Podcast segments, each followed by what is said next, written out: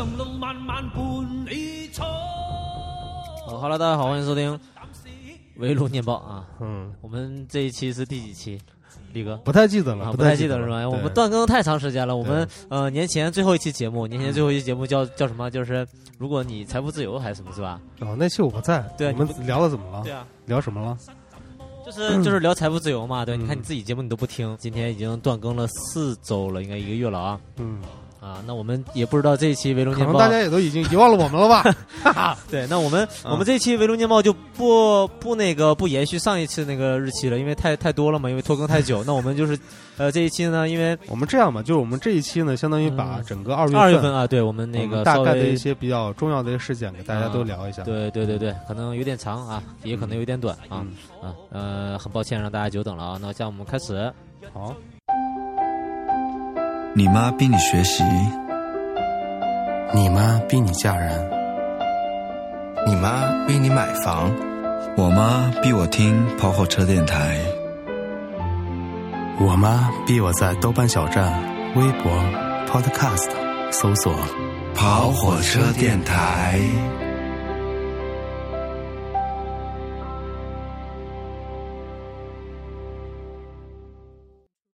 有细心的就是听众朋友已经发现了，我们刚才那个背景音乐是武状元苏乞儿的那个呃背音乐，对吧？对，没错，嗯，因为二十七号，那么著名演员啊吴孟达患肝癌在医院去世。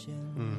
另外呢，我觉得嗯在二月的出头，然后还有另外一位音乐人吧，嗯，影视圈的音乐人吧，嗯就是赵英俊同志，同志也是呃因病去世啊。嗯，对，都是患肝癌，对吧？嗯，具都是肝癌，都是肝癌啊，是吗新闻上有报道，都是肝癌。就是刚在组织新闻的时候，我们嗯跟宝哥也在聊这块儿。嗯其实就是赵英俊老师，包括吴孟达给我们的感受是不一样的。对于我自己来说，嗯对就是他的呃我也是差不多这种意义。嗯你对于赵英俊来说，我先说赵英俊吧，嗯就是其实刚刚跟宝哥也在说，就是其实我对于赵英俊真的只是特别特别碎片化的几个画面，嗯，因为我对赵英俊本身他不了解，嗯包括他的歌来说，除了那个缝纫机乐队，他嗯据说很多歌是他写的嘛，嗯但是并没有好好的去听。唯一知道的画面就是吐槽大会里面王建国吐槽赵英俊的两句，一个就是以前的炸弹魔术没爆炸，你就不能就完全不能理解赵英俊的头型是怎么来的，就是爆炸啊头嘛。吐槽他的头头型。对，另外一个也是王建国的，来自王建国的吐槽，说是赵英俊什么赵英俊，赵英俊，你 你是怎么照都不能英俊呢？就是另外名字的一个梗。，对我是形容这个画面，因为我大嗯我因为我一直爱看火吐槽大会嘛，嗯那个画面是赵英俊，就是听到这个吐槽以后，好棒，太棒了，这种感觉。嗯之所以了解赵英俊，嗯也是因为他的这个补告发出以后，嗯各种各样的明星，嗯然后把他们的对于这个赵英俊的一些思念，慢慢的烘托出来，才渐慢建立出赵英俊原来是个这样的人，嗯，之前根本不知道。然后就月末对吴孟达去世了。对，就就吴孟达就是真的跟宝哥宝哥也说了嘛，我还笑的我说。这是伴随我们童年一直成长的一个人，嗯但是我还笑的，对你说的这种太书面了，根本就不能直直发胸臆。嗯但是我觉得确实是这样，就是一直伴随着我们嗯。童年一直成长到现在的一个影视人物。嗯，而且而且为什么就我觉得他可能就是带给你印象最深，就因为因为他是个喜剧演员，对啊，就是你他给你的回忆啊，嗯。都是他妈特别搞笑，就是特别欢乐的回忆，对啊，就是即使你想起他，都是那些好笑的那种形象，是然后让带给你欢乐的那些东西嘛。突然不知道为什么，突然又想到了达叔在《喜剧之王》里面骂周星驰：“谁你是一条屎，什么什么乱七八糟的，咸鱼也不能翻身。”就这种感觉，啊，对啊。感，觉像骂我自己一样，就那种感觉，就也是我自己之前看到我妈去世时候的当时的第一个感受。嗯。嗯，除了就是悲伤之外啊，嗯。但我更多的在自己思考自己这一个问题，嗯因因为之前从来没觉得自己老过，嗯，或者是有这种老的想法，但是在那一刻真的是有对，呃，就是时光是就是飞逝这种感觉，对啊，就是你想想你之前那些陪伴你的，就是欢歌笑语的，那是你的青春的东西，那些人都一点点老去了。你说吴孟达也好，嗯，我就就先不说，就是还在世的，比如说 周星驰，嗯对不对？当时多年轻啊，嗯二三十岁，现在呢五六十岁，头发都花白了。嗯，包括徐克，你嗯七十多了吧？对吧？就是很难想象，你就感觉他应该是四五十岁的那种感觉。对啊，你看看徐克之前的电影《新龙门客栈》什么青蛇什么的，咱不说了吧，对不对？嗯那些可能真的是伴随我们长大的，没想到就是，就那一刻感觉，哇操，我真的是嗯，就是年纪大了，从来没有说自己老过这一点，但是在嗯那一刻真的体会到，嗯，可能时光或者时间就是就是这样走的，就是这样慢慢流走的嗯啊，就是有这种时间的概念，我从来没有这样想过。嗯。嗯，我我我其实嗯经常讲自己，哎，我你老了老了什么，其实也是嗯开玩笑嘛。但是你你从内心，像我们这种就是三十左右吧，三十多一些，嗯真的不太会觉得哦自己年纪大或者怎么样，嗯除非就是看到很多。嗯，伴随就是伴随你小时候成长那些啊，小学、嗯初中、高中这些这些人，嗯就是包括球员啊，你像现在我们去看 NBA，就几乎没有你你你很熟悉的那种球员了，对不对？除了像詹姆斯、库里这样的，然后你再去看电影，你看这些明星，你就打开那个，比如 QQ 音乐或者网易云，你看这些歌手的这些排行榜，突你就忽然觉得，哎呦，可能我们那个就是在这上面花时间的那个时代已经不在了嘛。对，对就是现在特别理解刺猬乐队的那句话，就是什么“一代人终将老去啊，还总有人仍在”。对啊就我总有人在年轻嘛，是吧？对，就是对吧？这年轻人他一直在的嘛，只不过我们就不再年轻了。所以就是你看到这种新闻，比如说啊，呃，哪个哪个你特别喜欢的明星，嗯、过世了，或者你即使看到网上新闻，哎呦，这个哪个哪个明星就是他的近照，你就看，哎呦，特别老，即使他即使他特别就还特别健康啊，但是你看就是哎，比如说头发白了，或者你也觉得，哎呦，我跟他一样啊，就是我我喜欢他的时候，我也年轻，他也是那个年代，是没错，而且我你像我之前看乐队夏天，嗯。不是喜欢新裤子嘛，嗯。特别怕，特别就是生气，就是彭磊每次就是以自己老这一点，然后嗯。就是说了很多这样梗，嗯，什么我已经中年人，怎么怎么放在这里，嗯。怎么怎么样。嗯。但是现在来说，我还真的能理解了，就是说他可能已经 体验过我们所体验的这种感觉了，嗯。他已经。他们体验的那个年代，比如说 disco 这个年代，可能早就已经逝去了，所以他们一直在坚守这一块儿嘛，嗯跟我们其实是一样的。嗯嗯嗯我们也是唠叨了一下啊，因为，嗯，比较嗯喜欢的这种喜剧演员过世，那我们也会有一些自己的想法。都看不到了嘛，对不对？嗯嗯好，当然有很多遗憾呐嗯，这是新闻那，我们这算是第一个了啊。嗯嗯，好，那下面我们开始二月一号。二月一号第一个新闻啊，湖北一小学建议设爸爸接送日啊，激发教育负能量，就是父亲的负负能量啊，一就是这也是这是一号的新闻了。当然来讲啊，三十一号湖北省啊武昌实验小学校长张基广建议啊中小学校学中小学学校啊设置爸爸接送日啊，嗯以激起家庭教育中的负能量。嗯那么接送孩子上学的除了老人啊，大都是妈妈。参加这个学校家长会啊，也大多数大多数都是妈妈嗯啊。学校开展什么活动啊之类之类的东西，参与的还是妈妈。嗯那么爸爸去哪儿了吗？我这边再给大家扩散一下啊，啊不光只有妈妈、嗯外公、外婆、爷爷奶奶啊但是唯独没有爸爸这个啊身份在。是 吧？就是李哥是现实中我是这样理解因为有李哥是当了父亲的有深刻的体会啊。你你是怎么觉得呢？因为我觉得其实接送我觉得还好了，因为就没有太在意。如果真的在意的话，会会主动去接送了。我觉得这个事情就是一直都存在，就是嗯爸爸对于孩子的教育。哎呀，不说那么深刻了，啊我就是我会觉得一直有陪伴但是我也对陪，但是我还是想就是始终陪伴。但目前说不太可能每天能陪伴嘛，啊是这种状态。啊但是我会觉得，就是他这样一个实施，虽然是个形式的感比较强嘛，嗯但是我觉得也是非常有必要的。嗯第一个是要点醒你这些父亲，嗯就我我特别怕就是还是男生的一个观念嘛，嗯就觉得。男的就奔事业就完了，就是嗯家庭这个东西我撂给后方，比如说嗯。撂给我的 老婆、孩子嗯、爷爷奶奶。因为我是深刻体会在于什么呢？就在于说我自己小时候就是这样一个状态，哦。就是我是小时候是比较缺乏父爱的，嗯。因为之前都是我姨妈妈一直带大，嗯，所以我不希望我自己的孩子在我嗯就是他的童年，他的童年，比如说三岁到十岁这个阶段，嗯也是没有父亲这个身就是形象在的，觉得嗯非常不好，嗯就有这种深体会，所以我想这样嗯呼吁嘛，嗯这样会最好。呃，那天跟宝哥那天喝酒，嗯那、也跟他讨论关于孩子问题，嗯就是就是说孩子跟你其实不是伴随，嗯也是互相成长一个过程。嗯，对，一个是磨练自己的一个脾气吧，自己之前脾气确实不太好，嗯，孩子陪伴最最重要一些嘛。对，陪伴重要，陪伴重要。嗯我们也嗯是在这儿鼓励啊，我们的听众朋友们，如果当了爸爸妈妈，对不对？嗯也要向李哥学习啊，呃，就是不用跟我学习，啊我也不是个特别好的表榜样。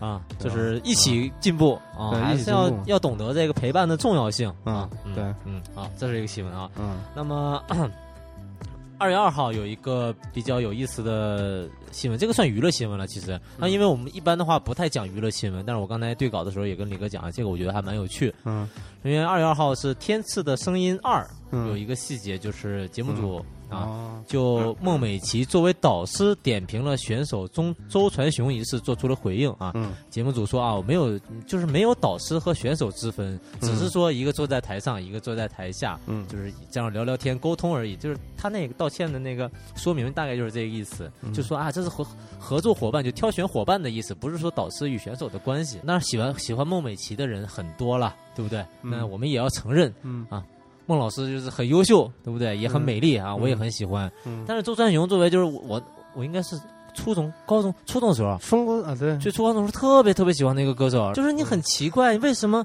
这样一个人，而且嗯年年龄也很大了嘛。他是嗯因为，呃，最火的时候嘛，他是因为生病了。他说：“我操，暴瘦，暴瘦他妈几十斤，然后就隐退了嘛，因为有有有身体有问题。像这两年又出来了嘛。嗯但是我就看这特太魔幻了，嗯我就想，虽然你就是解释说啊，这不是导师与选手的关系，但你不你不觉得很奇怪吗？周传雄站在舞台上唱歌，你在下面点评，刚刚我们网上就是线下，我们我跟宝贝也争执了一下、啊关于这个就是点评不点评这个事情。对对对，首先第一个，刚才就吵起来了啊。对，首先我先说我的自己的一个主观的一个感受啊，嗯因为周传雄他的歌曲不是我的痛啊，啊，我嗯本身不太喜欢，嗯但是我能认可的是他是个非常自立的老的一个歌手。嗯，对吧？嗯然后包括他也出过很多比较传唱度特别好的一些单曲。寂寞沙洲冷，嗯，啊就是沙洲冷，嗯不是领吗？不是是是冷还是领啊？冷啊，我操！我才知道是领冷啊！我以为是寂寞沙洲。你看你就不了解周老师，对不对？所以你就会没有什么太大的感觉。对，但是我就说这件事情本身嘛，那画面里面我们能看到就是孟美岐坐在下面，然后周润球坐在上面，这时候大家就不行了，就是说一定他妈的凭什么？你孟美岐他妈两三年前才选秀出道，对不对？赢得的只是网上流量，真正粉丝有多少？你有什么作品？你有什么东西？嗯能坐在这里，嗯然后然后还点评我周传雄唱歌，嗯是不是这个意思？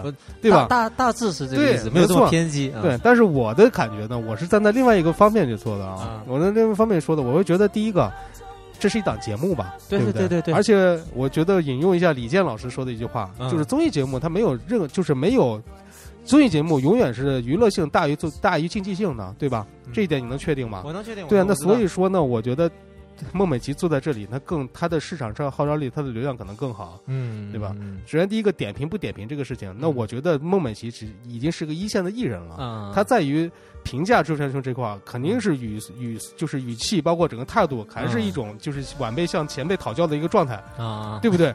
他不可能说我操，掂个二郎腿，然后抽根烟说操，周杰伦你唱什么玩意儿？不可能吧？呃对不对但肯定也不是这种状态。对呀啊那对啊，所以说我那 我我只能觉得就是。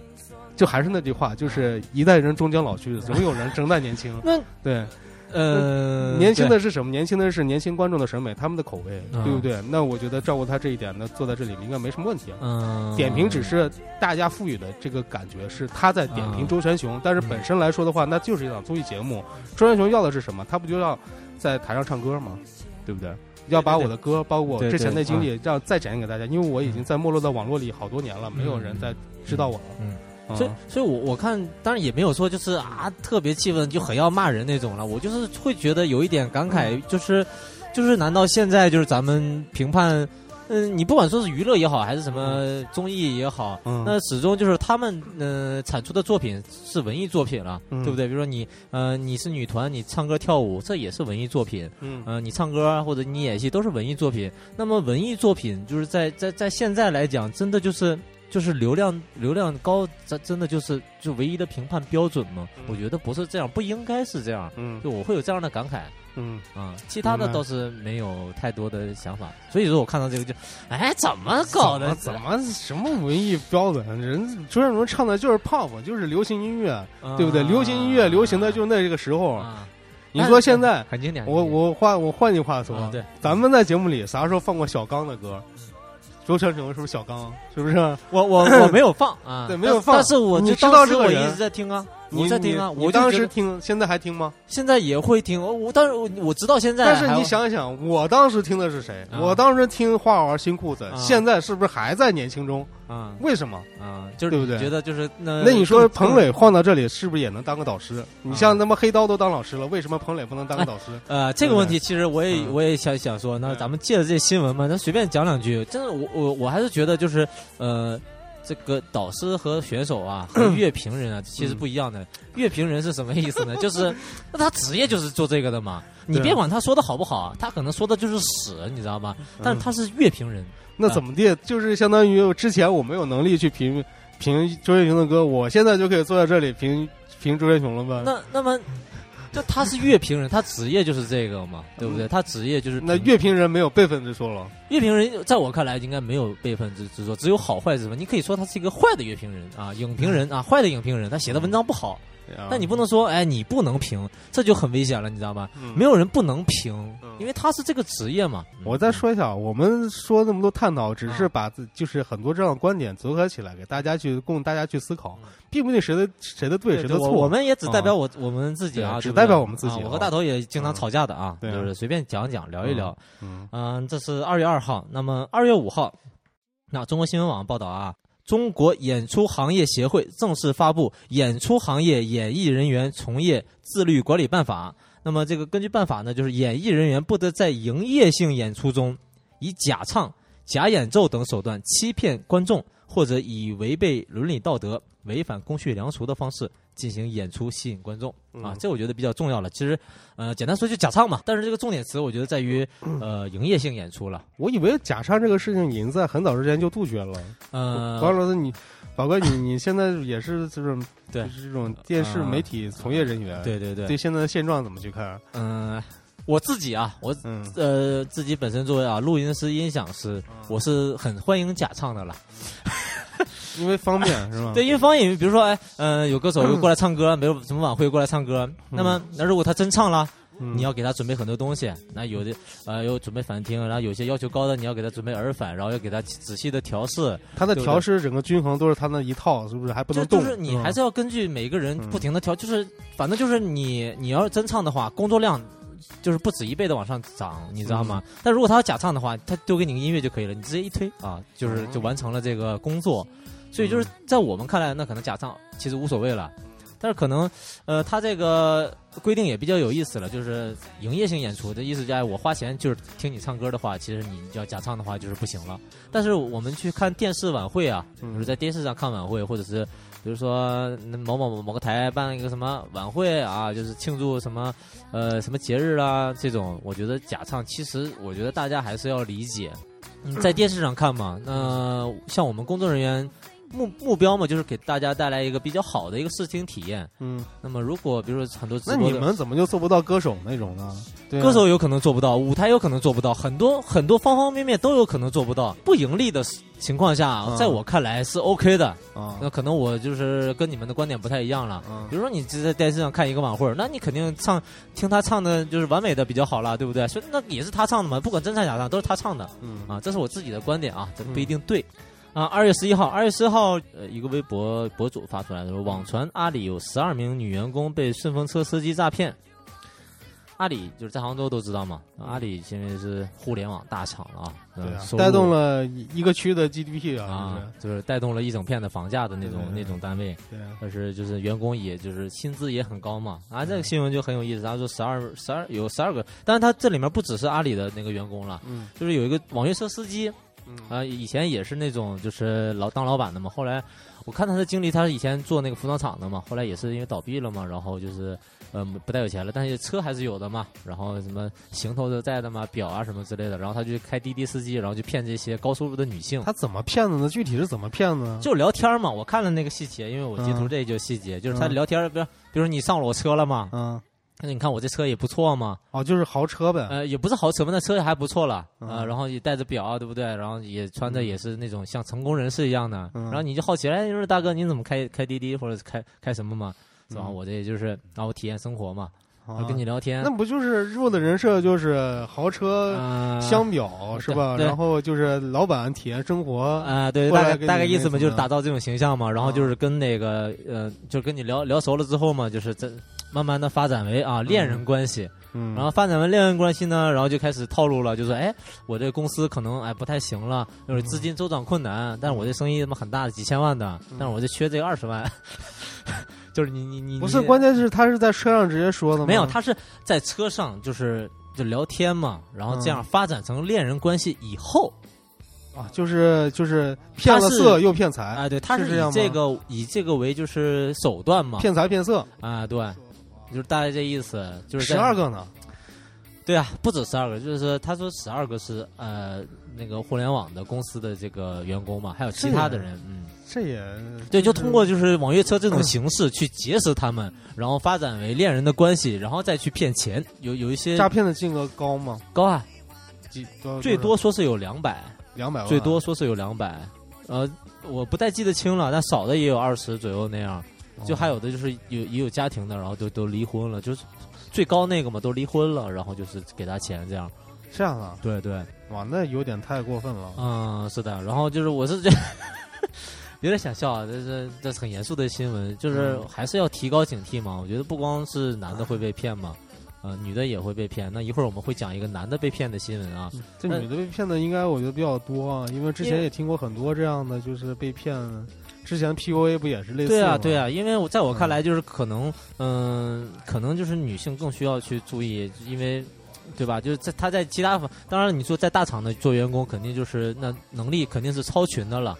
哎，我都是真的不太知道，就是他们就是对女性，他就是他这样给你树立一个人设，嗯，完全是为了就是给他进行感情输送跟感情骗局，嗯然后女的因为感情然后给他投钱，嗯然后另外一个看他家底还不错，嗯就是打造的人设家里还不错，啊对，啊，对啊，就就这样骗就觉得哎，他他也是就是做生意的嘛。当然，我们看了看起来肯定是觉得不可思议的了。嗯，但是你说，对吧？如果如果你是这个当事人，其实有时候会比较容易被感情啊冲昏头脑，这样。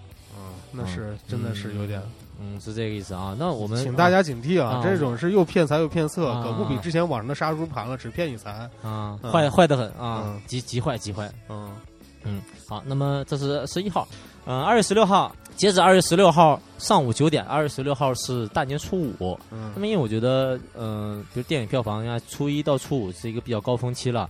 那么截止二月十六号上午九点，春节档影片《你好，李焕英》总票房超过十八亿。当然，我们现在，嗯、我们今天录制时间是三月八号嘛，嗯三月八号已经它已经超过五十亿，成为中国影史第二了。对，第一是战狼啊，对，第二就是战狼，第二是李焕英，那么已经是特别特别特别厉害了。啊，那么嗯贾玲也打打破了这个刘若英后来的我们这个电影的十三点六亿的记录，成为中国电影史上票房最高的女导演。真的很厉害，嗯，啊很厉害。你这个电影李哥看了吗？我看了，我就是应该是大年初五还是初六，我跟我老婆两个人去看的，吃着嗯草莓睡觉的时候。啊，嗯，就是又经历一次，就是我老婆就是只要看到这种共情的画面啊，啊就是稍微动容一点就啊不行了，不行不行，泪崩，了就。泪崩了。我的衣服整个我的左手肘全都是擦被他擦来擦去，啊然后眼泪呀、自己鼻涕啊什么对，然后纸巾啊什么的。啊我就不说剧情了，大家回去看吧。嗯它其实整一个穿越，哎，还是穿越，啊嗯，就是有点儿，它那个剧情的构造啊，有点像《夏洛特烦恼》啊啊，有点像《夏洛特烦恼》，但是我觉得我能非常动容，就是真的是看起来好，好想哭啊，但是我啊忍住了。啊！我 是其实不应该忍住，啊我也应该哭的啊，但是哎呀，没没没那个啥，但是我觉得那个设定很好，嗯，就那个设定就是在八十年代的一个，它应该是什么厂啊？是一个棉毛厂啊。啊，但是那个环境啊，跟我小时候童年特别像。我之哦前是在一个兵工厂里面，也是这样一个大的环境，全都是一个院子里面，大家都是工人这样的状态，嗯所以就是非常能你就能 get 得到，就是它嗯里面那个生活的状态，包括什么排球比赛乱七八糟的，嗯，对吧？然后整个感觉还是，就整个它立意还是母女啊。嗯。啊，直到最后的那个，我觉得最后的反转还蛮有意思的嗯，啊，就是还蛮有意思的，就是你觉得还挺好看的是吧？当然网上也有很多人吐槽说、嗯这玩意儿都能他妈五十亿，我 操！但是我觉得就是怎么样，人家也是用心的一部电影。嗯说白了嗯，就是也能，就是第一个就是你像一个普通的观众，我老婆应该算是稍微，嗯、就是他看电影，就是艺术文艺类电影应该没有多，但是他看这种商业电影各方面比较多，他自己有一个很很好的评判的标准嘛。嗯但是对于正面的话，他完全就把持不住，知道吧？嗯一马就崩了，嗯对吧？我也差点了，我觉得就是很好，就是这个电影蛮好的，大家嗯值得看一看。哎，我我我有个问题问你，你你就是除了李焕英以外，你就是能把你就是看哭的电影，就是你觉得最近一部是哪一部呢？有一部电影，但不是国内电影，嗯是一个也是在国内上映了，上映了，叫《铁甲钢拳》，你看过吗？啊，我知道那部电影把我看哭了，但是是有哭，然后非常激动，也比较热血那种感觉。《铁甲钢拳》这个名字一看就是个烂片，我当时就是这个感觉去的，所以有反差的原因。看完他妈真的哎不错，感动了。对，啊真的感动了，而且看完以后我是他妈一路小跑回的，就是特别振奋。然后一开始是在哭，然后哭完以后，然后又振奋了，振奋了，哇操，牛逼啊！哇，怎么怎么就是这种嗯，感觉哎，我也说一个，我最近看哭一电影，啊？就是我我自己在家看的，就是前两天跟你说那个，什么？就是同学麦纳斯哦，那个谁的谁的新片儿是吧？啊，对，就是大佛普拉斯那导演就是拍的一新片儿，那嗯嗯挺好看的，挺有意思的。我有，我没看，但是我看了关于这个导演，关于同同同学麦纳斯的一个创作的一个环境。嗯他说他之前已经拍了一个关于他跟他朋友之间的一个大概九年的一个纪录片，嗯，是不是？嗯也是关于就是这个故事的，嗯是吧？是有一点这个东西的。我觉得嗯首先第一个就是，如果嗯你去拍你的朋友，你设想一下，就是你作为一个导演，比如说导演，对不对？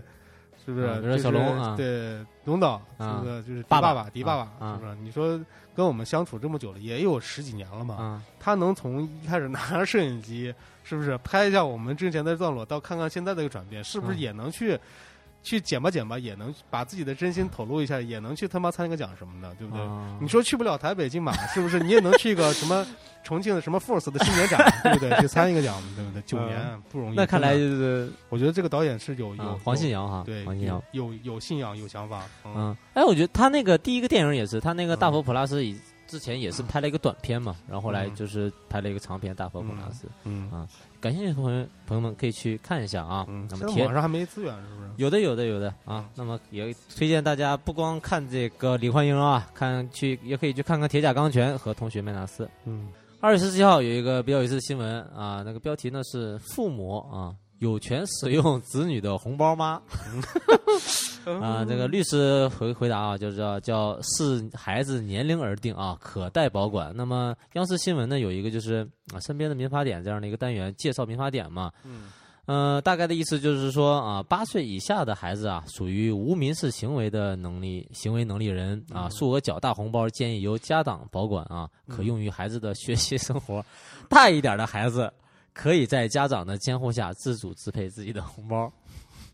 嗯，咱们咱们小时候应该没有自费过自己红包，你自费过吗？没有啊，是吧？我都是硬扣下来的，是吧？不然的话早被家里拿走了。啊，每次过年的时候仨收，有一次是我记得收的最多，收了个五六千呢。我是吗有一？次我，操，那么多啊！有时候五六千，我然后我也有挺多想买的东西嘛，对不对？你说球鞋是不是？啊初中、高中的时候球鞋，我就想买一个球鞋，然后偷偷私藏了五百，我跟妈争了半天。我说妈，这是我的压岁钱，你你给我存着，你给我存到啥时候我都不知道了。你你你让我自己先买一点东西，让我花一下吧，我买个东西。我说不行，给你存着啊。然后不光是就是就是关键就是以什么就是以什么用途呢？嗯基本上家长一开始说的，哎，给你以后啊上学用上学用。啊到了初中、高中呢，给你以后上大学用。啊 到了大学以后，也不太在意红包这个东西了。嗯然后就是跟你说什么，大学你收过了吗？大学收过红包吗？我大学就不太收。我大学也收过，但是基本上就是跟我比我长一辈的，可能就不给了。基本上就是啊，带对，都是隔代的话，就是大学我也收过的。对隔代的爷爷奶奶啊、外公外婆还会给。嗯那时候就直接说，嗯，给你结婚时候用，啊什么什么之类的。但是也不知道用到哪去了，对 吧？嗯。嗯，但是现在，我我我 现在我们的想法可能就是也明白家长为什么这样说了。啊对，一个第一个就是孩子养起来确实比较费钱啊嗯那你前期的话，小孩子还不懂事的时候，啊对吧？还不不明白什么钱是叫钱的时候，啊那你就把这钱当成哎，那以后草莓如果就是真的像这个这个规定啊，民法典说嗯八岁以上啊，其实还挺有意思的，因为八岁以上嗯是是真的那种八岁了，可能就会有他就想要有意识东西了有。想要东西了。那以后如果草莓我们都八岁了，想过了，啊这块我想过了。我嗯跟老婆也商量，他本来就银行的嘛，啊也知道就是小孩子其实储蓄这一块也可以做。嗯其实可能再大一点，比如说三四岁、四五岁了，嗯他只上幼儿园开始就可以给他慢慢存钱了，啊，就是给他存起来，就是压岁钱就存起来。难道八岁之前不要自己花吗？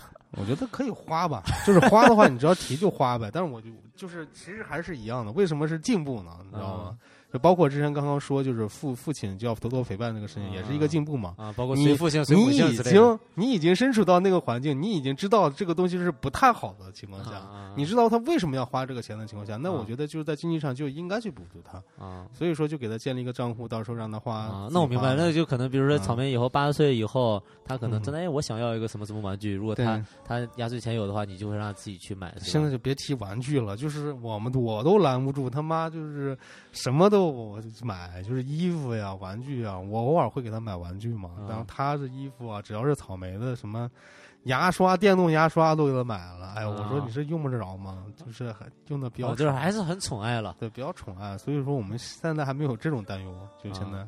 这是这个使用红包的这个小新闻啊，也不其实也不是新闻，就是相当于一个一个一个报道吧。能用，培养好的金钱观念，是不是？嗯嗯嗯你你要知道，你赚钱是不容易啊。嗯，二月十八号有一个新闻啊，标题叫“为证明麻醉药一捂就晕”。嗯啊，女医生拿自己做实验后报警并致歉，这个就是，嗯，我不我不读这个新闻了，大概的意思就是有一个有一个有一个医生嘛，嗯有一个医生在网上跟跟人讨论问题，和一大 V 讨论问题，嗯那大 V 说呢，就是没有那种一捂就晕的麻药嗯啊。说没有这种药，就是是以后现在的迷奸什么之类的，没有这种药。然然后这医生呢就说有的，那我就干这个的嘛，那肯定有的了。嗯然后那大 V 说没有，你骗人，你我不相信你。嗯然后这这医生可能就是上头了，急了，你知道吧？啊在自己医院了弄了这个药，就是嗯。他他就是他在自己医院里弄了这个药嘛，然后跟自己小伙伴，然后就演示了一下，就一捂就晕嘛，嗯。结果他把自己给捂晕了。这也太上头了吗？太顶了吗？对不对？然后就是他起来之后觉得，哎，这事儿他妈不对，因为他发到网上了嘛。嗯然后他就把自己的所有的微博啊、这种视频都清空了，清空了，然后就自己报警嘛。嗯然后就说，哎，我做了这样的一个事情，然后就是自己报警，然后相当于说是自首嘛，但是你说，呃，是不是嗯、犯罪嘛？也没说，嗯但是确实是报警了，然后就嗯主动去公安机关，然后就说明说明一下这个事儿。嗯那当然了，后来就是后期的报道就是说，那么你你这个药啊，你从医院里拿出来，这肯定是是违规的。那具体是什么样？就后后来我也没看嘛，嗯 就是说这个事儿，我就觉得这大威就是这医生啊，实在是 太上头了，你知道吧？跟人家吵架就是就一定要把自己迷晕。嗯当然了，最后的结果呢，就是确实啊是有这样的这个那个迷药的啊。嗯那么就是这个新闻呢，最后也说，那希望经此一事啊，嗯能够引起啊大家对某些非管制麻醉剂的重视啊。嗯，嗯我觉得就这个事儿虽然就是，嗯、说乌龙呢也不是乌龙，就是说看到那个 视频了吗？他真的是一我没看到嘛，就是嗯这新闻出来的时候，他已经微博怎么都删掉了，嗯。你知道吧？嗯。那就是说这个新闻到到最后呢，也说了，就是希望能得到重视嘛，就是知道啊有这么厉害的药，当然这个行为嗯。太诡异了，你知道吗？就是能吵架能吵到这种程度，就要把自己也干晕了，就要。我当时看着看着，我真的就笑出来了，就是 太上头了，太上头了，嗯，就是很上头的事儿吧。引以为戒，哎，都我希望大家就是引以为戒在在网上啊，网络上啊嗯，当然它是一个虚拟的环境嘛，尽量也不要吵架嘛，可以就是可以叫什么叫争论嘛，嗯。争论我觉得争论探讨这都可以，但是你吵架其实也可以啦，也没人管你，但是别上头嘛，真的别上头，嗯。对吧？然后还有的话就是这个这种药啊，真的应该是存在的啊，希望大家嗯也要小心。还是很想笑啊！自己把自己捂晕了可还行。对对啊，我因为但是我觉得麻醉这东西不是本来就有吗？他们的意思就是那种，就像电即时影电就是电影里一演的那种捂就晕，对，电影里不是很一秒就晕。对啊，电影里不是总演那种镜头嘛，啊就拿一毛巾上面有药，然后一一一捂你，然后你就失去知觉了嘛。嗯电影里因为总演这种情节，什么影视剧什么的，嗯然后就是有大 V 就说，哎，这没有这药，就是都是要有就是什么过程的嘛，就像吸入式麻药一样的，都是要有过程的。是要有过程的呀。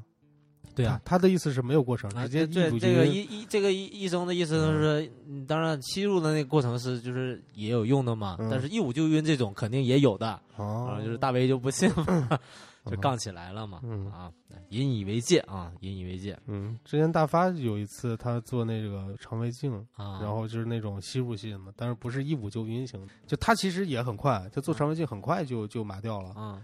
麻掉，呃，好像就是吸入性一段，他他跟我说的，医生跟他说两句话，嗯，说什么全身就麻了吗？全身麻，他是吸入性的，啊，就是就没知觉了，就是不我不知道有没有知觉，反正就没意识了。啊就是问了两句，哎，你你做麻药啊？怎么怎么样啊？说了两句，然后他就不行了，就直接就晕过去了。再醒来就是我在他旁边了，啊我给他推出来了嘛。啊当时准备个床给他推出来，推出来以后，然后他慢慢的苏醒，你知道吧？这个过程还蛮有意思，就跟喝多了有点像，说实话有点像。啊然后醒来第一个就是感觉我之之前也见过大发喝多嘛，这个状态真的很像。OK，这是十八号啊，嗯引以为戒。嗯十九号，十九号有个新闻就比较那个，饿了么致歉变相降低骑手过年奖励啊，这个我也这个新闻我也不接，我也不不念不念了啊。大概意思就是，呃，饿了么平台就是为了就是过年期间啊，骑手能留在就是城市里面，就是给大家送外卖嘛。那么它有个奖励措施，比如分几期，分六期，它的意思就像呃就像咱们打游戏就是闯关一样的，这个知道，就是一期一期的。如果他好你像是分了一个月，这一个月阶段的每周算是一期吧，好像对是。对，反正好像分了六期吧，还是怎么嗯样？然后结果到最后一期，到第六期的时候，那个嗯任务是不可能完成的嘛。就是你最后那个奖金，他说你只要完成这个任务，就有八千块钱的奖金嘛，八千多多多多少我也忘了，就是有八千多的奖金，但是最后就是他就因为。就是故意给你设一个特别高的一个一个任务的一个门槛然后就是让大家都拿不到这个奖金，就变相的就是就忽悠人嘛，就相当于这就是一种恶意营营销的现状，对吗？然后最后那么最后结果呢，就是他也进行了道歉嘛，然后就是整理出啊，全国所有这些订单有偏差，就是这些呃，就是这些门槛有有偏差的地方，然后额外了什么叫增加了门槛有相差？他他妈是全国都有偏差吧？他如果这样说的话，有人完成过吗？呃，没有，没应该是没有人完成。对呀、没。有人完成过，这说明他这个设置就有问题。对，嗯，我看这个新闻的时候，真的还是比较气愤，真的特别气愤。我觉得这样就是两点来说，第一个。设置这样一个赛制或者是这样一个活动的这个人，嗯他可能不是一线的一个工作者，他们所有的评判都是靠数据，嗯，所以说很容易造成的结果就是说，我操，你可能到最后一期，我第一个我要保存我 我自己的现金发放这块的话，哦我不能自己亏损嘛。嗯，另外一个就是要保证，就是你们不应该是有百分之多少的几率你能达到的，哦，对吧？应该是这样，我的感觉这样。如果人家设计这样一个运营或者一个活动策略，他可能不太是故意的，是吧？不太是故意的，但是对于这个人来说，他首先他没有一线的工作经验，哦再一个就是说他只是过，就是可能是呃，就是怎么说呢，乐观的估计了就是这个数据的一个可靠性啊，嗯所以说变成这样，这我的猜测啊，嗯并不是我是这样的啊。但是我觉得这个做法，我觉得很很很傻逼。第一个嗯就是说，那如果你们要做这样一个行为，嗯 那他，那你是不是，你是不是要很好的去测验这样一个活动的机制到底是不是合理的，对对对对吧？你的数据的真实可靠性到底有多少？嗯不然的话，你做一个这样一个全国，应该算是全国性的活动了。嗯他们去平台的全平台的一个全国性的活动，那你说嗯造成这样的结果，所有的外卖员为了这样一个事情，我操，那你基本上都在当地他妈自己运外卖嘛，对，对不对？而且这样子虽然结果是好的吧，嗯结果在我们来说是好的。你说你在过年的时候你也能订到外卖嘛，对吧？但是对于他们来说，我觉得不太公平，嗯就这样。子所以我觉得有时候也也会也会思考，因为嗯、比如互联网给我们带了太多太多的便利了，包括比如说我们之前，呃，我们之前也做视频节目的时候也采访过，就是我们一个朋友嘛，他做这个也是做餐饮店的嘛，嗯。然后也说了一些外卖啊，还有商家和骑手之间这些故事。那嗯。最终的感觉嘛，实际上最最终最最终的最终嘛，嗯。嗯、肯定是我们消费者会稍稍有获利，就对呃不光是从呃方便上来讲，还是从嗯就是经济上来讲，嗯比如说你订外卖很便宜或者怎么样，嗯但是实际上嗯。在他们看来，就是蒙受损失的了，也不是说蒙受损失嘛，就是这获利比较少，呃获利比较少的那些，还是商家和骑手，因为真的是付出了更多的劳动，并没有得到相应的这些个效益嘛。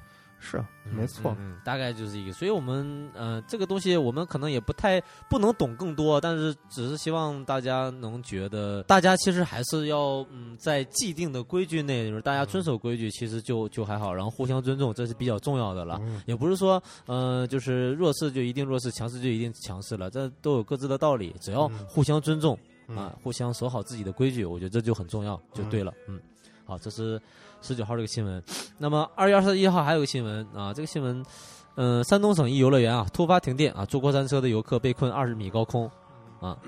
山东潍坊啊，以室外游乐场的过山车突然停电，导致两人被困，哎，两个人呢，两个人被困二十米高空啊。寿光消防接接警后，立即前往前往现场啊处置。经过四十分钟的救援啊，被困人员成功被救下。这我现在我刚才跟你说了，这就是我以为是一车人呢，原来是两个人，那估计就是一对情侣。哇，怎么就过过山车吧？呃然后那个乐园可能没啥人，嗯，就比较冷清，然后那就坐一下呗。结果没上上去就下不来了。对我嗯我我你你我以前还很喜欢坐过山车，嗯，然后我后来再也不会做这种项目。你你会做吗？我我现在的想法就是，经过过年做那一次，我现在是吗？想法就是过年过年怎么了？我就先说想法，我嗯再说怎么了我现在想法就是，我要去做，我只嗯能做那些大型的、热门的，就人流量特别大的一些过山车，或者嗯是一些游乐场，嗯我可以做。嗯小的或者冷清的，我就尽量避免。嗯几个问题，第一个，我们那天去，我跟你说那现状啥样吗？嗯嗯，大发，我还有草莓，我们本来想去那个水水底世界去看的，嗯嗯旁边有一个小乐园，那个很小很小，金华那边的小乐园。然后本来没什么人，你知道吧？然后那边有个摩天轮，说啊，我们就坐个摩天轮吧。嗯 然后到了底下以后，嗯，就还是没啥人嘛，摩天轮应该确实很少人坐，就很少人。然后就是，嗯，大大发看一下啊，这么高，我不做了吧？我说我还我还那个什么呢？我还激激他呢。我说啊，这就做不了了，赶紧做一个。草莓都没做过，咱们一块儿做一个。但是当我真的上去了以后，我才发现，就是哎呀，这这太高是吧不是高的问题，就是高度是我觉得还好，但我觉得它设施这块儿的话，真的是我特别不放心。嗯嗯几个问题太老旧了，嗯就它那个乐园，我估计就是没有什么检修肯定有检修过，但是它老化程度太严重了，这嗯锈都迹斑斑的，就摩天轮上面嗯，而且你像正常摩天轮，我不知道你平常是怎么上的，嗯他让我们怎么上嗯？他让我们就是摩天轮这边不是在移动吗？啊，让我们边移动，然后边往上跳啊就 我以为是停在那里，哎然后你再往上那上你，就没有经验了。对摩天轮都是这样上的。一一边移动边上是吧？对啊，，摩天轮都是这样上的。那我不知道，我第一次上啊，第一次上我之前我过山车对第一次上这样摩天轮，嗯进去以后，那我以为那个窗户能看到四周嘛，嗯结果那窗户四周全部是铁栏杆封死的，而且是有色玻璃，看不到外面。哦，所以只能只能感觉到高。对，只能感觉到就是高，嗯其他都看不到。关键就是，嗯，就是设施特别的，我就是那个门呢，就是一嗯个栓子，啪 一一插插销，你知道吧？啊，啪一插，就很老的那种。太老了。我然后我我当时就后悔了，后悔的原因是我操，我万一出点啥事怎么办？嗯，万一这种器材老化了，怎么乱七八糟的？嗯我想很多。嗯但是转念一想，如果你去，比如说你去迪士尼乐园，嗯，这种常年人流量大、检修也比较就资金比较充足、嗯检修也比较勤快的，这应该没什么问题吧？你像方特这种是不是？就这种就以后就杜绝吧。嗯而且本来想让草莓，不是说上面看一看，看看这个世界，看看这个城市。看个屁啊，什么都看不见、就趴在那个 两边也有窗户嘛，两边窗户就看那个摩天轮的杆儿在往上升了，就是没啥了。嗯嗯那是没啥那个。嗯我现在的想法就是，因为嗯当然很多人说啊，说哎，你就是生活无处不危险嘛，对不对？你走在路上，你还可能摔一跤呢。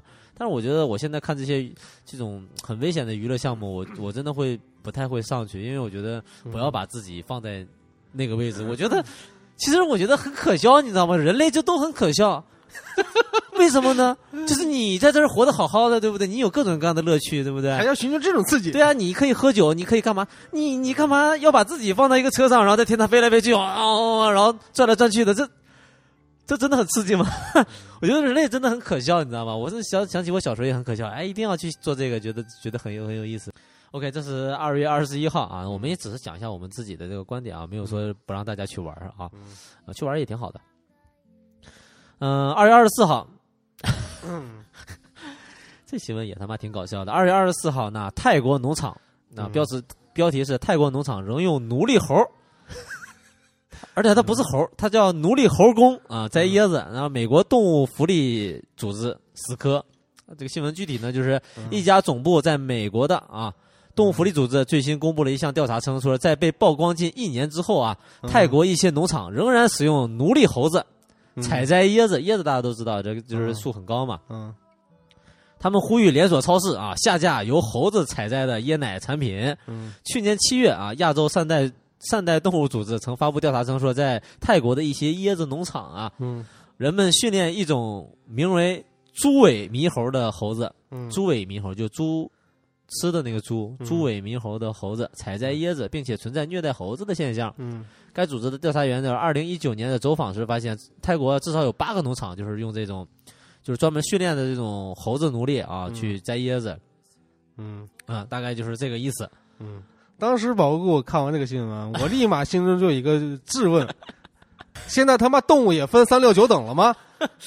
对是不是也分三六九等了？对他这标题也很有意思，就是奴隶猴工啊，他妈猴子是奴隶，嗯那你要这样说的话，牛算不算？嗯，驴算不算？对奶牛算不算？对，奶牛奶牛这种还专门训出来了给你喝奶这种东西，你他妈要不要抵制？嗯，对不对？我是这样觉得，就是存存在啊，啊，存就是当然有一些特别残忍的，比如说那种海豚湾，我们看了嘛嗯纪录片，嗯确实他妈非常那个那个什么，包括那个熊胆怎么采取熊胆的，我们也嗯看了那视频了，真的是在残害动物。嗯但是奴就是猴 猴子，把它当奴隶，就是这个词有就就有问题。就是我说我说实话，我觉得对于动物来说的话，那既然既然都是动物，那咱们是不是能一视平一视同仁？嗯，对不对？有些地方那存在虐待动物的现象，那我们就一视同仁去管制它就好了。嗯，不然的话，你你何谈去怎么去抵制也好，或者是你怎么去那个什么也好，对因为因为我看这个，就是我也是有同样的嗯。就奇怪的点了，因为嗯、在我看来啊，我可能有一些不正确，就是就美国人就是就那种美国白人就总喜欢弄这些他妈乱七八糟的这种点，就是嗯啊一定要举着旗要干嘛干嘛的，但是实际上呢，那我们进化了对吧？成千上万年，那我们进化到了这儿，那么就是你说你养猪，养猪就是为了吃肉嘛？对，那你说猪有没有灵魂呢？对不对？猪他妈是不是动物呢？对不对？这个想你还要吃法不太好你还要吃乳猪，我可能这样不太好啊，但是驯猴这是一个千百年来，你看外星人、疯狂外星人也是 知道，千百年来就是有这样一个就是这个技能，就是在驯嗯驯化嗯动物对吧？嗯那可能动物更适合比人类更适合去采摘这些东西。当然，我不否认它可能存在虐待动物的行为，嗯对对对，那你去你去抵制虐待动物就好了。嗯，你不要说它是奴隶，我觉得这个这个点不太对，嗯就是这个问题，就是说说的点不太好嗯嗯啊。对，因为我当时看这个也是，我第一反应就没有想那么多，但是我就嗯想，哎，那么就是你说用用猴去摘椰子，那他们他他是就是你让猴工作了嘛，嗯对不对？但是你说现在的很多，比如说狗啊，比如说导盲犬或者是警犬这些，你也是在让它为你工作嘛，对不对？你也是养着它嘛，然后这些狗是奴隶吗？对啊，它不是奴隶嘛，对不对？如果你能很要这样想，好的养猴倒霉想也他妈算奴隶啊！整天啥也没事儿，就他妈给你驯服了，驯服了以后就帮帮助盲人，帮说好听是帮助盲人，说难听的就是被你们人类控制，啊是实行一种就是对于他来说，本身对于狗来说并没有任何意 生命价值，就是对于它生命来说没有任何价值对啊，你再隐身的话就不能隐身了。你说那宠物狗是不是呢？对呀，就被你圈起来，就是供你取乐，对啊对。不对？你养着它，你很开心。关键还有现在还有宠物鸭、宠物猪，什么玩意儿都有宠物，对啊不对？这时候他们又跳出来说他妈狗肉不能吃，猪肉不能吃，鸭肉不能吃，你你可能这样吗？对不对？嗯我我的想法就，哎不行，要被抨击了，要被抨击了啊！嗯当然了，你如果是有虐待动物这种啊，嗯，那么肯定是要抵制的，因为你不管是说，比如说你即使是你养的猪，他们用来吃肉的，嗯。你虐待猪也也也是不对的嘛。现在我现在的想法可能更极端一点啊啊，我不知道偏左了啊，啊，偏左了，你应该偏右了。嗯偏就是对偏右偏右偏右。我的想法就是说，什么他妈呃就是说实话，我啊觉得我不太认可动物是人类朋友嗯嗯的这个说法。嗯首先，第一个人本身就是独立于这个地球来存在的，嗯它跟其他的生物都不太一样。嗯说白了，就是因为有思想、有有思维嘛，嗯有能够去有语言去沟通嘛。嗯啊你所以说，你何谈何谈朋友？嗯基本上所有的我们跟动物的关系，嗯要么就是驯化，要么就是奴役，要么就是 就对，就是这些嘛，嗯都是把它当成工具，或者是哪嗯。哪怕你说是心情愉悦，也算是跟它一起陪伴，嗯，也算是一种驯化的过程，然后对。才能一起陪伴。你说狗之前有吗？宠物狗没有嘛，也都是让古人一起驯化过来的嘛，所以我觉得没并没有说，哎，这是不是有点极端了？呃，削削极端，但是其实、其实是可以理解的，也不是说不好了，就是、呃，在我看来也是这样，就是哎，那那我们去，比如看很多纪录片啊，讲生物啊，讲地球，讲自然，那我们呢？其实你你说你要是真说平等的话，那我们所有的动物都是平等的，那我人也是人也是动物嘛，嗯对，我们都是平等的。那么你看他妈纪录片呢，妈狮子还吃羚羊呢，你说那多残忍呐，多血腥啊！但是你说自然就是这样的，你怎么你不能违违违反自然？你说狮子你不让它吃羚羊，他妈它怎么活了？那就吃你了呗，对不对？它是吃你了呀，对不对？你说那我们不吃猪怎么办呢？我们就天天吃草吗？难道对不对？嗯那我你说我们不吃猪不吃羊蛋白质也不太够呀，对啊，就是那我也不知道够不够。现在素食主义者可能觉得够啊，啊，对啊他们觉得够，嗯但是嗯，还是不要去刻意的去扭转自然嘛。当然你说那因为我们有情感在，我们有有有自己的就是呃意识在，那我觉那我们觉得啊，虐待是不好的，不管你是呃虐待人还是虐待动物都是不好的。但是这种动物组织啊，还是我觉得我不是我们极端，是很多动物组织比较极端了。就感觉分阶级了。那么猴都呃猴已经算是奴隶，那奴隶的话，那就相当于说，我们应该把它当去人当人看，真的当人看吗？当人看待。那嗯你说其他的动物，它都不能当人去看待了，是这个意思？对啊，对啊，就是这嗯嗯，我觉得很多组织还是，尤其是妈美国那些组织，嗯，坏的很。OK，二月二十五号，那么新闻说啊，谐星李诞在其个人社交平台为一品牌女性内衣带货的时候，其话术中的“让女性轻松躺赢职场”引发争议，甚至有网友认为李诞涉嫌违反广告法，号召对其进行举报。那么后来呢，这个事儿的后续呢，就是它是一个什么产品呢？内衣品牌内衣啊，女性内衣品。牌。那么后来呢，这个内衣品牌也道歉了啊，嗯那么李诞也道歉了。最让人有那个的意思就是那句“让女性轻松躺赢职场。嗯”，就是涉嫌啊歧视女性或者引争议之类的嘛。嗯，那是有点不太好嘛。嗯现在看来确实有点不太好，在以前看来也不太好，我觉得这就是也像是刚才咱们讲的，就是跟茶颜悦色那个有点类似啊、就是你嗯总是喜欢开两性的玩笑，或者是这种 也跟性有关的这种广告语，实际上是不太恰当的。对。但是我嗯。想说另外一件事情，就是你都是广告嘛，我觉得嗯。这种因为是广而告之的，所以说你面对全国人民的这种东西，我觉得是不好的。嗯。但我想说一个现象，就是我嗯。只说脱口秀啊，嗯，嗯。因为李诞就是搞脱口秀对的，，有关就搞脱口秀的，因为我在抖音上也看到过一些那种脱口秀的片段，嗯其他的一些嗯、呃我不叫上名的一些脱口秀演员吧，嗯嗯，因为我我现在至终觉得就是性啊，性的玩笑其实是脱口秀当中非常重要的一个梗吧，或者是一个素材来源。嗯但是 现在的问题是在于说，就是是这样，就是说，嗯，如果是你是一个女性，嗯。你在开这个性的玩笑，比如说我说我女性上面的一些东西，哪怕我说躺赢职场，就是用嗯。内衣这种东西躺赢职场，嗯，我不是广告啊，我是嗯说脱口秀的一些题材。嗯。如果说这种就开女性的一些性玩笑的话嗯，那对于女性来说，那那就评论就没有什么问题嘛。嗯。但是，一旦涉及到男性，你哪怕是一个男性的脱口秀，不管是高矮胖瘦、帅或者是怎么样愚蠢，嗯只要他站在这个台上，你说关于女性的这个玩笑的话，可能都是有问题的。嗯所以我就觉得，这是好吗？我觉得并不是特别好。就是我觉得自嘲呢是脱口秀的一个像一个标准基基础基基础的一个东西啊，但是我觉得还是得敢于嘲笑别人，这样才才会有意思嘛。对不对？嗯如果你说你在生活当中真的很严肃的嘲笑我，哎，你一个东北人怎么怎么怎么样，那其实我会我会有点不高兴了。但是你说我听脱口秀，妈的，他在他在台上一比一顿嘲笑东北，非我骂两句娘，嘿嘿，这对啊我会觉得好笑。对啊，我就会觉得好笑，因为他嗯始终是一个脱口秀，就像啊就像郭德纲的相声一样，他就是在台上，他就在演啊，对不对？对你你说你他不讲这些，生活已经很难了呀。对啊，所以我就觉得很奇怪，就是嗯现在这个现象嘛，就是我现在会多翻一些评论看嘛，嗯就是这种关于看大家的反应什么样的，反而跟我的反应就大相径庭，就是不是不是就是完全不一样啊。嗯就是很奇怪。我我我甚至就是我之前在看那个看那个杨笠的时候，不是杨笠那脱口秀不是有很引起很大争议嘛？很多人怪啊是被举报了，是不是？很很奇怪，就是对啊，但是呃，我是这么觉得啊，我觉得那个最近的吐吐槽大会反击啊，反击的很好啊。是李诞说的还是谁说的 嗯？说杨杨丽说这个男性这个笑话嘛，嗯确实触及到我们男性的底线了啊。那些举报的人就是我们男性的底线，就大概这个意思啊啊。我但但我我说实话，我当时嗯第一次听那个他他说那个梗，就是男的那么就是普通且自信，嗯我是真的觉得很好笑，你知道吗？对啊，真的觉得很好笑，而且你，而且我觉得是有很有自我审视的这样一个作用啊。就是说，你他妈你确实想想自己，也确实没有什么大的能耐，为什么这你还 还自信说“我操，我可能是这个世界上最牛逼的这样人呢啊？”对对，包括他说的那几个点，我觉得蛮有意思的。比如说，嗯，什么啊，我失恋了怎么的？那我有什么办法呢？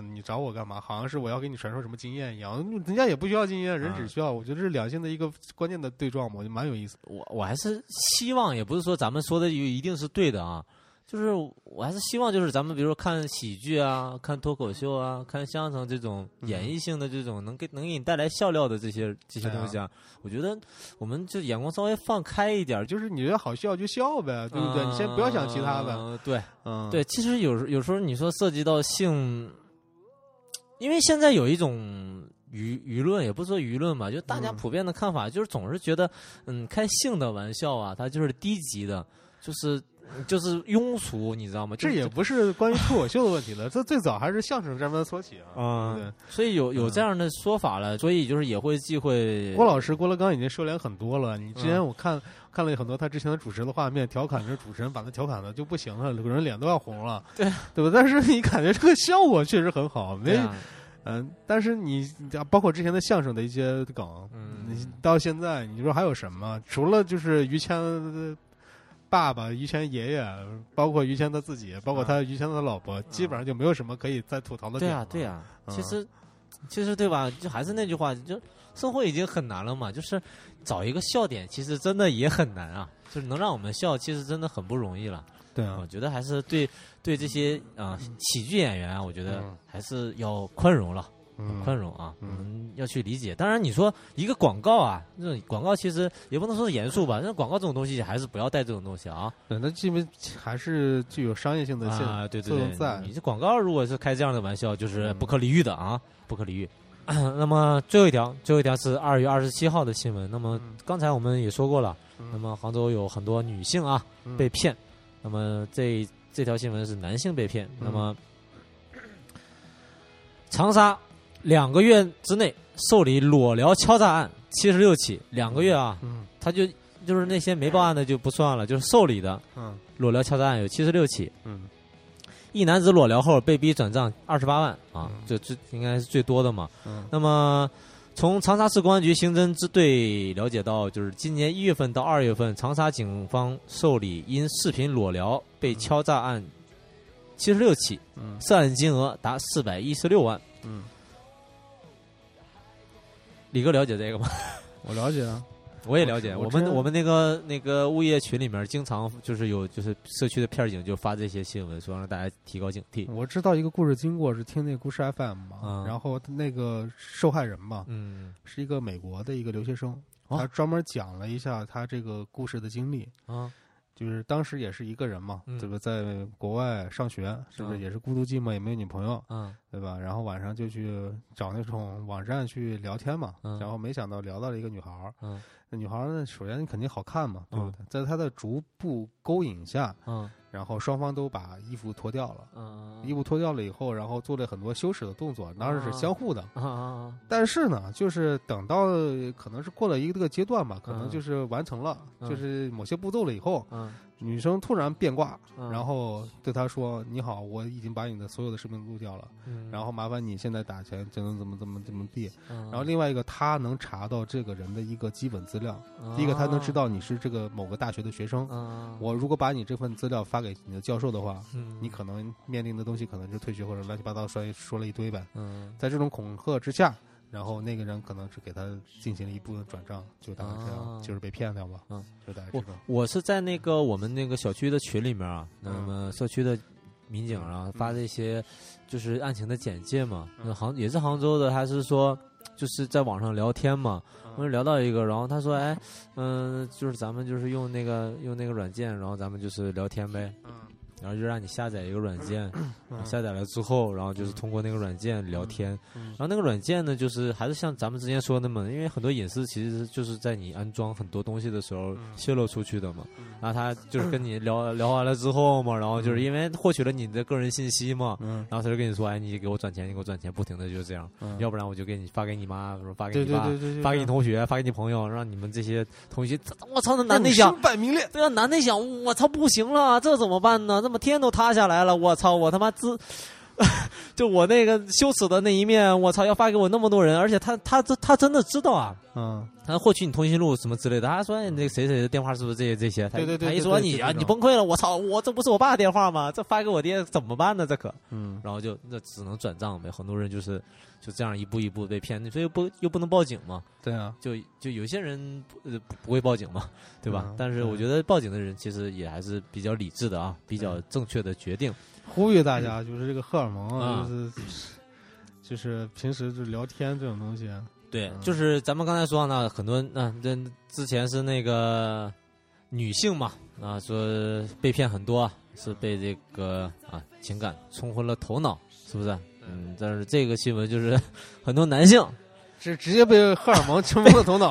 荷尔蒙冲昏了头脑啊，对。对不对？更低级，嗯说明还是说明就是男性啊。尤其这种诈骗手段，你就看得出来，男性他妈的可能就是下半身思考动物。对啊，女性就是走情感路线啊，骗女的就是走情感路线，对骗男的就是走他妈的下半身路线啊。嗯男性更低级，对对不对？当然，就是咱们讲这些新闻也不是为了嘲笑或者什么，还是要希望大家啊引以为戒啊嗯。讲这么我们随便瞎聊新闻，就是意义就是这样嘛。哎，你看到了很多奇葩的新闻，你在以后可能确实要引以为戒，同志们，同志们，一定要引以为戒，再不能越界了，啊好吗？就是咱们收敛一下。哎，对对对对哎，咱们讲嗯新闻意义也就在于，嗯就是哎，你听到奇葩的新闻就知道，哎呦，你看，就是你再有女孩跟你说，哎，咱们两个聊个天，你就想，哎，我操，前前几天我听跑火车两个逼他妈就聊这事儿了，估计要骗我钱，我操，对，打死也不能拖。哎，就这意思啊。嗯，那么，嗯呃，这个以上就是二月份的大概，因为我们相当于断更了一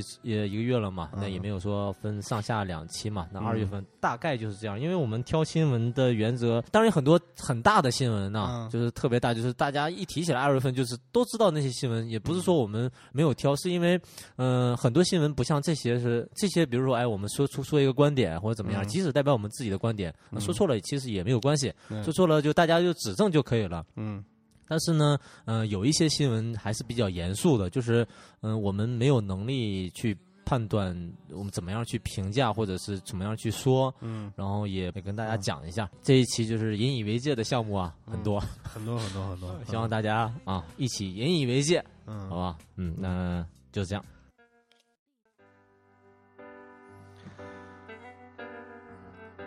呃，OK，那欢迎大家在微博搜索“跑火车电台”，关注我们的微博；在微信公众号上搜索“跑火车 Radio” 啊，Radio 就是广播的英文啊，搜索我们的微信公众号。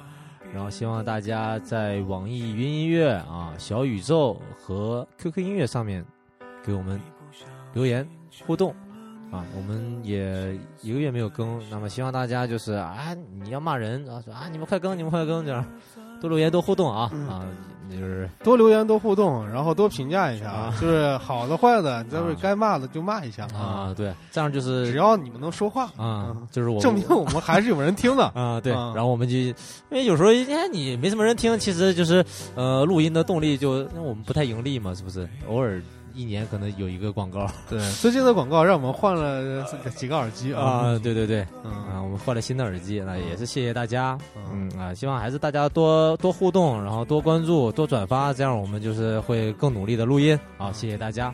说话看你故事头发，我得到了惩罚。